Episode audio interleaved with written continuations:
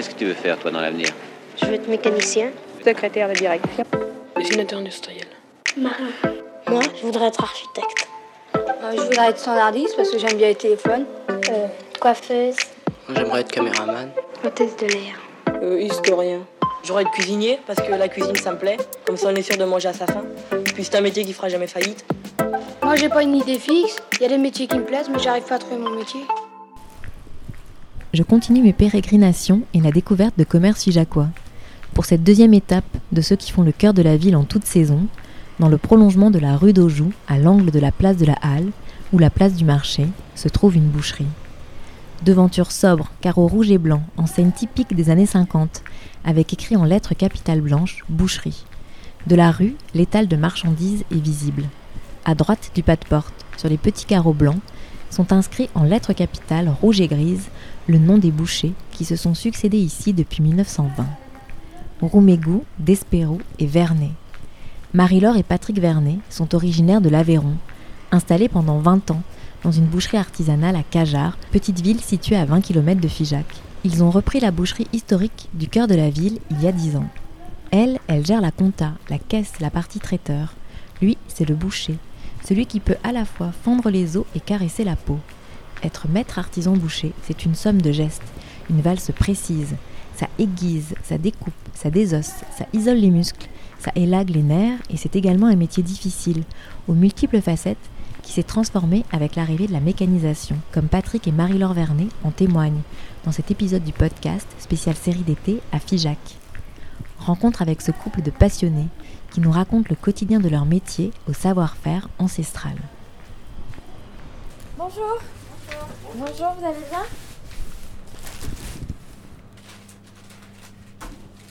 Pourquoi vous faites ce métier?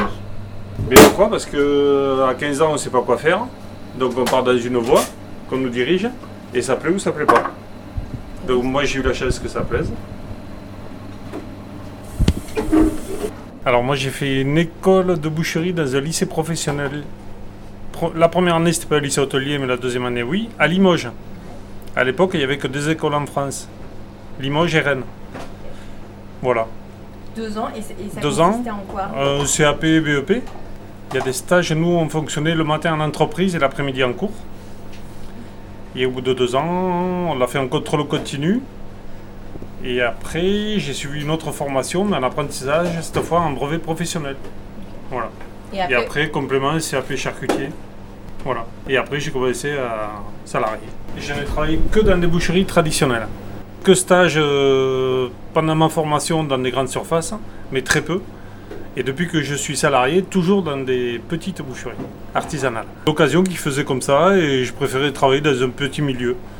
Que des petites boutiques où on était maxi 4-5 salariés. Alors nous ici, on est assez linéaire sur l'année. On travaille à peu près pareil. Après, il y a des pics au mois d'août, à Pâques, à Noël. Mais après, c'est assez linéaire. Voilà. et les- la viande, on peut soit la choisir sur pied, soit directement à l'abattoir. Vous, comment vous fonctionnez? Alors au début que je me suis installé, je l'ai acheté sur pied. C'est moi qui allais chez l'éleveur. Après, ça me demandait trop de temps, trop de manutention pour aller les chercher à l'abattoir et tout ça. Donc je suis passé par un chevillard, on appelle. C'est euh, lui qui s'occupe d'acheter les bêtes sur pied, qui s'occupe de l'abattage et de la livraison. Mais c'est exactement les mêmes bêtes que moi je choisissais. La provenance de la viande, est-ce que vous pouvez nous dire d'où elle vient, s'il vous plaît? Alors la provenance c'est exactement la même, tout vient de la région, que ça soit Aveyron, Lot, un peu Corrèze, voilà. On reste du local. Il y en a assez dans le local euh, à proximité de, de la Rouennais. C'est que, que des petites fermes qui, qui ont un petit élevage en fait. On aime bien que les animaux soient bien élevés, bien nourris, pour que ça se ressente dans la qualité de la viande euh, en bout de chaîne. C'est pas parce qu'on est bouché qu'on n'aime pas les animaux vivants. Au contraire, alors les animaux morts nous font pas plaisir forcément. Par contre, on aime bien que les animaux soient élevés dans de bonnes conditions. Parce que euh, si l'animal est bien élevé, bien nourri, bien abattu, forcément il faut passer par là. Et bien travailler derrière, ça va se ressentir dans l'assiette. Et le client sera content. Et euh, vous avez fait quelque chose la première fois? Vous avez euh, tué une bête ou à l'abattoir Alors, je vais dire non parce que moi je suis élevé à la campagne. Donc à la campagne, on faisait le cochon à la maison, à l'ancienne, quoi. Les volailles, ouais. Donc non, ça m'a, ça m'a choqué tout petit quand le premier cochon il crie, ça fait peur. Mais après, euh, voir un animal mort, non. C'est pas parce qu'on est bouché qu'on n'aime pas les bêtes vivantes. Au contraire, on les aime. Mais moi je suis content de voir une vache dans le pré, un veau qui tête sa mère et tout. Mais je suis content de les voir là aussi. C'est, assez contrastant, on va dire. Mais j'aime les deux. La carcasse que l'on vient de prendre à l'abattoir et la viande prête euh, à être vendue, eh bien, il y a un grand parcours et ce grand parcours ne peut pas se faire devant la clientèle, il se fait en préparation. Et c'est le savoir-faire de cette profession qui la joue pleinement. Euh, ne pensez pas que euh, ce soit pour faire beau uniquement, mais la viande est travaillée d'une certaine façon dans la tradition bouchère, et c'est cela qui me fait préférer ces bouchers à, allez, ne disons pas les À autres. certaines grandes surfaces, justement, qu'est-ce qui fait la différence? Mais la différence, c'est le savoir-faire. Le métier quand même de boucher, c'est beaucoup de la matière première de la, de la carcasse. Je euh, la transforme et j'apprends à découper. Et bien en fait la bête elle arrive entière. Après elle arrive pas entière entière, elle est coupée en, en 4, en 4, 5. Et après il faut le redécouper, en, il faut le redécomposer. Et vous la redécomposez où? Derrière, j'ai un petit labo. Et il faut la découper du gros morceau en plus petits morceaux pour qu'elle arrive en vitrine. Et après dans vitrine, encore plus petits morceaux pour que vous l'ayez dans l'assiette. Donc c'est plusieurs étapes à faire. Pour la saucisse, c'est pareil, il y a toute une préparation, des ossages, euh, hachage, assaisonnement, euh, poussage, euh, voilà. Ça prend du temps. À quelle heure je me lève? 4h30, 5h pour préparer, mais tout n'arrive pas tout près, donc il faut préparer. Préparer la viande, préparer euh, les saucisses, elles se font pas toutes seules. Ça, c'est vrai que la question que vous me posez, en fait, les gens ils se rendent pas compte. Beaucoup me demandent qu'est-ce que tu fais à 6h du matin à la boucherie? Mais voilà, ça n'arrive pas tout seul. Vous êtes là dès 6 heures? 6, ouais, ça dépend des jours. dans le magasin, dans la boutique. Ouais, Et vous finissez à quelle heure? 19h. C'est une matière, c'est comme, euh, c'est comme les sculpteurs qui aiment la matière qu'ils travaillent. C'est c'est ça, hein, c'est. Non, c'est pas. Je rapporte pas ça à la chair humaine, moi, à, à la. Dire, au, corps humain ou au plaisir de toucher un corps. En fait, c'est pas ça. hein, c'est plus une matière euh, qu'on travaille. Je vous dis, c'est comme la sculpture. C'est ça. On aime le, euh, on aime le bois, on aime, euh, on aime la terre, on aime des choses comme ça. Moi, j'aime la, la viande. On la sculpte la viande, en fait. C'est ça, hein, c'est ça, c'est la sculpter qu'on fait. Sculpture, oui, puisqu'il faut être assez adroit pour faire le contour de l'os. Et il y a des os qui sont très biscornus, donc il faut être assez précis. Et c'est quel couteau qui fait ça? Le désosseur, le couteau à désosser. Il y en a d'autres ou pas? Après le couteau à éplucher, qui sert à lever tous les petits nerfs et toutes les apronévroses pour que vous n'ayez pas ça en bouche à la sortie. Et après le couteau à trancher pour piécer les, les viandes. Mais pour la sculpture, c'est vraiment le désosseur. Donc il y a plusieurs couteaux que tu utilises? Oui, trois. Vous utilisez comme ustensile? La feuille. La feuille. Si vous êtes passage, c'est pour couper les côtes de porc, côtes d'agneau. Une feuille. Et après, il y en a un qui, s'appelle, qui est plus gros, ça s'appelle le couperet. C'est pour fendre les, pour fendre les têtes. Pour les gros os. Pour couper les gros os. Faut quand même être un peu costaud. Non, pas forcément. Il faut taper au bon endroit. Porter, il faut être euh, costaud. Pas forcément. Pas forcément, qui a bien évolué quand même. On porte beaucoup moins de poids qu'avant. Nous encore, c'est une boucherie à l'ancienne, donc on porte un peu. Mais les boucheries modernes, maintenant, ils ont des rails, ils ont des, ils ont des gros bacs. Enfin, c'est beaucoup plus adapté. Parce que les boucheries modernes, maintenant, euh, ils ont des bouchers qui désossent et des bouchers qui vendent. Que moi, je fais tout. Voilà, voilà comme avant. Et encore, nous, on n'abat pas. Parce qu'à l'époque, ils abattaient. Voilà. Que tu dirais que l'essentiel du métier de boucher, c'est de bien savoir tailler la viande? C'est une grosse partie, mais pas que. Il faut bien choisir sa viande, Euh, bien la laisser reposer aussi, parce que vendre une viande trop fraîche, c'est pas forcément meilleur.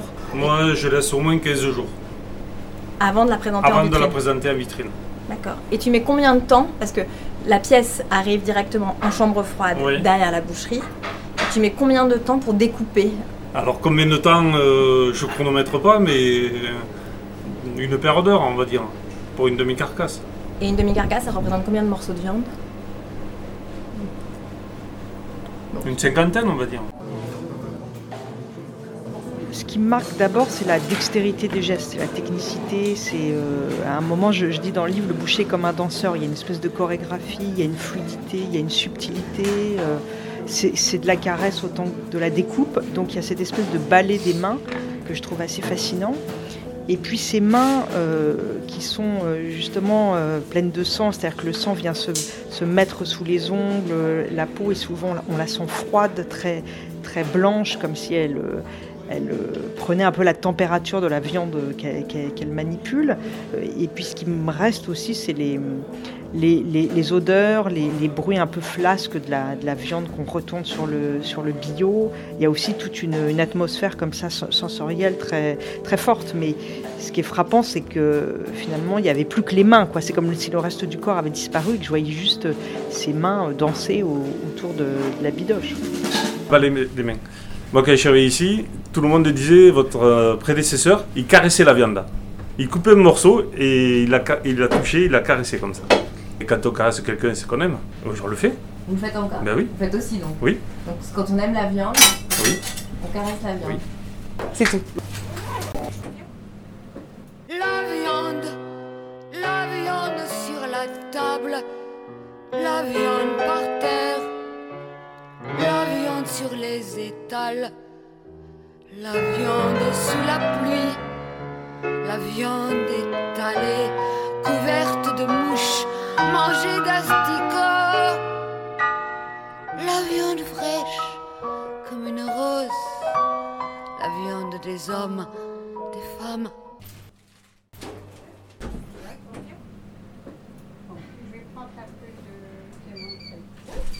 Une petite barquette Oui. D'accord. Une, je laisse cette petite barquette de Est-ce que vous pouvez nous expliquer comment le travail est organisé au sein de la boucherie? Alors donc euh, mon mari, donc lui, c'est le boucher. Il reçoit tout ce qui est carcasse, tout ça, donc il prépare. Lui il me prépare tous les morceaux et moi donc du coup je les transforme parce que moi du coup je suis du côté traiteur, tout simplement. Pourquoi vous avez décidé de faire traiteur? Alors euh, pourquoi traiteur?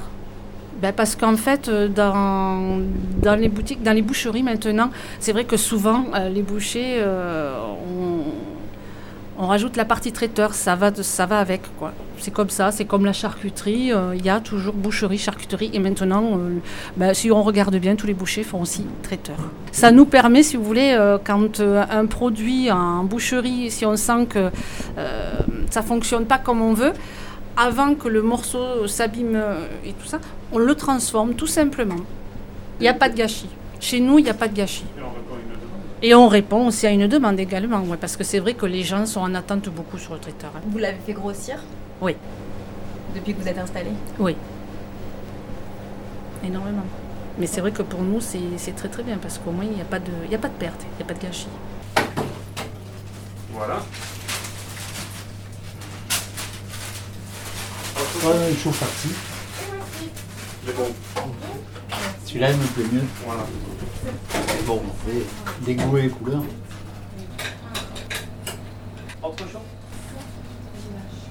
C'est le savoir-faire, c'est le contact. Mais oui, il y a un échange d'abord. Puis on- on va se connaître vos goûts, hein, parce que la viande ne sera pas toute la même. Puis la viande ne sera pas sous plastique. Vous allez pouvoir la voir. Vous allez en admirer le grain. Vous allez savourer pour commencer, avant d'acheter. Et puis ensuite, vous aurez des conseils. Et c'est là, c'est là que le boucher traditionnel joue un rôle et le joue très bien. Alors c'est une archive de 2005. Est-ce qu'on a entendu donc un, un ancien boucher à la retraite euh, qui raconte euh, le métier? Est-ce que vous pouvez réagir à l'archive? Clients, euh, ils attendent un conseil. Donc quand ils disent la savourer, la manger avant de la... de- enfin, juste en la voyant, quoi. Voilà. Nous, on a beaucoup de clients, ils voient la viande, ils disent Ah, celle-là, elle me plaît. voilà. Et après, à, notre- à nous, à savoir ce que le client veut. Suivant la texture, suivant la taille, les goûts de chacun, oui. Et il y a beaucoup sur le savoir-faire. Pour vous, c'est quoi le savoir-faire Et expliquez ce que c'est que maître artisan boucher? Oui, euh, c'est mettre en valeur les, les morceaux en fait. Parce qu'il n'y a pas que des beaux morceaux comme le filet, il y a beaucoup de petits morceaux qui ne sont pas valorisés et c'est à nous à les faire reconnaître. Et ça, et ça va dépendre du travail euh, de coupe, justement? De coupe, non pas forcément. Un petit peu sur certains morceaux, mais d'autres pour le faire connaître justement, le faire découvrir. Ben, qu'on ne peut pas faire si c'est présenté en barquette euh, dans un grand rayon. Eh bien, euh, oui, de toute façon, les gens, quand ils viennent chez nous, ils sont aussi à la, ils cherchent souvent des, des conseils, des conseils pour euh, la préparation euh, de, de, de- de leurs recettes. Euh, donc, euh, on les aide, oui. Voilà. Donc, c'est vrai que quand on vient chez nous, on vient chercher un conseil. On vient chercher un produit, mais un conseil. Bonjour, je peux vous servir Monsieur. Un peu de bon beefsteak. Ah, j'ai de la bavette d'aloyau si vous voulez. Oui, la bavette en oignon. C'est bien aussi. Vous avez une pluralité dans le métier. Oui, complètement. C'est ça qui vous intéresse Oui. Quand on parle de variété de travail, l'abattoir, c'est beaucoup de froid, beaucoup de porter du poids. C'est assez ingrat, la vue du sang, l'odeur, les tripes. C'est assez prenant. Voilà. Une fois qu'on y est dedans, on y est dedans. Mais y travailler au quotidien, ce serait compliqué. C'est l'étape la moins plaisante. Je, je n'y vais plus. Non. Oui, c'était varié. Mais varié, euh, il y a la vente, il y a devant, derrière, il y a la découpe, le contact avec les gens, avec les fournisseurs. Je veux dire, on ne fait jamais la même chose. quoi. Même si, si on vend de la viande toute la journée, mais c'est sous différentes formes. On ne sait pas combien de clients on va avoir, on ne sait pas de quoi on aura besoin. Donc tous les jours, il faut innover, entre guillemets. Même si la matière reste la même à la base. Puis même quand on parle de ça, euh, bon, on avait un jeune qui est parti, il avait 20 ans, il est arrivé, moi je suis un peu plus vieux, et il nous apprend des choses encore, les jeunes. Et puis, euh, des techniques, des présentations, des, des façons de faire. Comme tous les jours. On le dit, mais c'est une vérité. C'est pour ça que c'est bien. Est-ce qu'il y a des expressions Bonjour monsieur. Alors, il y a le langage. Oui monsieur. Le Luchoven. D'accord monsieur. Ah, T'as lu le, le Sionic là là Le cynique, oui. Euh, Hein non. Attention, Non, euh, non, la caisse. euh, hein. Oui, bon. Non, la pas, long, euh, pas les chambesses, non. Non, non. Derrière Hein ça, que lien B. Euh, Ouais Hein D'accord.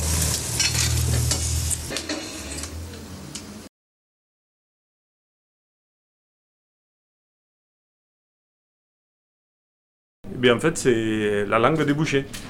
Vous ne connaissez pas Et non.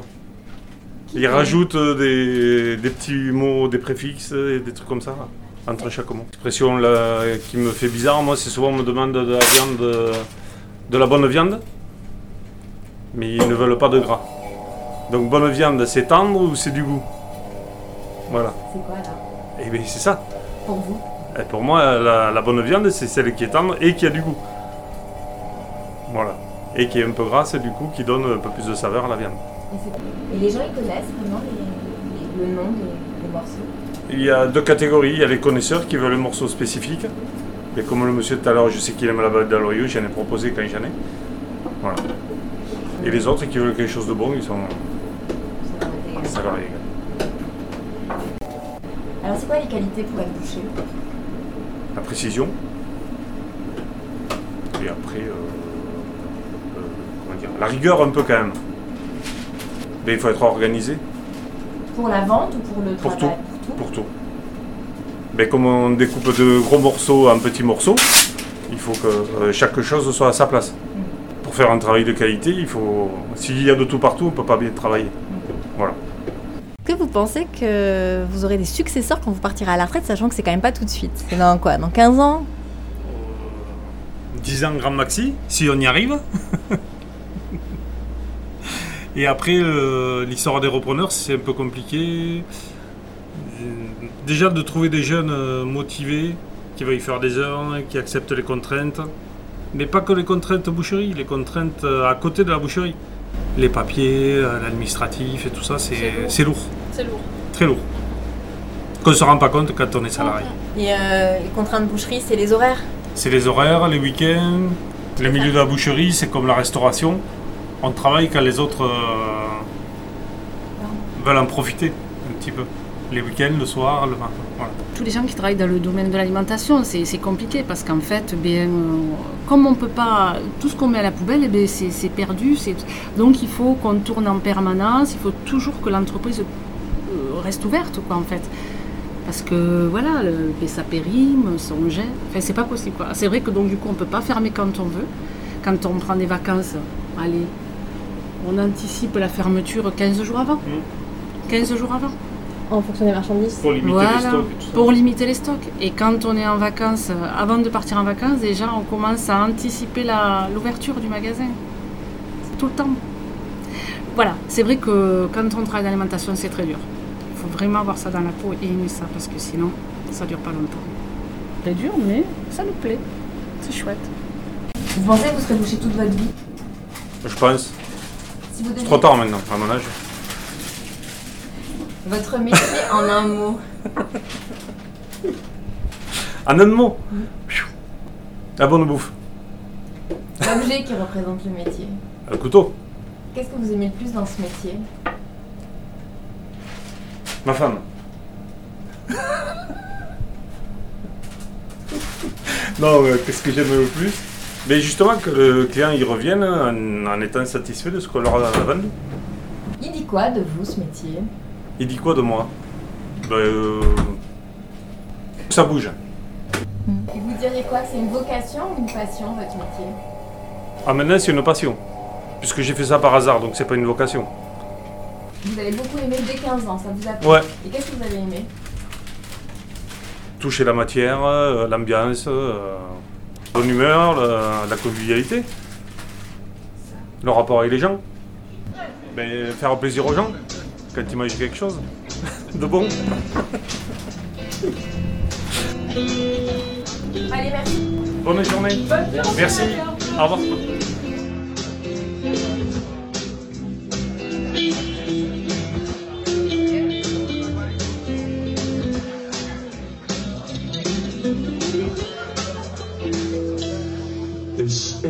Party time, and we're all having some kind of fun. This is party time. I can look at all the girls that are in this garden. This is party time. I can think of what would happen if one took me home. This is party time. Meanwhile, I think I'll have another go. You always talk so stupid. You always act so dumb. It's only party time. And you have to say it's better than a war. This is party time. And it's better than a cold bath with someone you dislike. This is party time. And it's good to drink for free when you haven't any money. This is party time. Oh, she might just possibly take me home, but she always talks so stupid. She always acts so dumb. Time.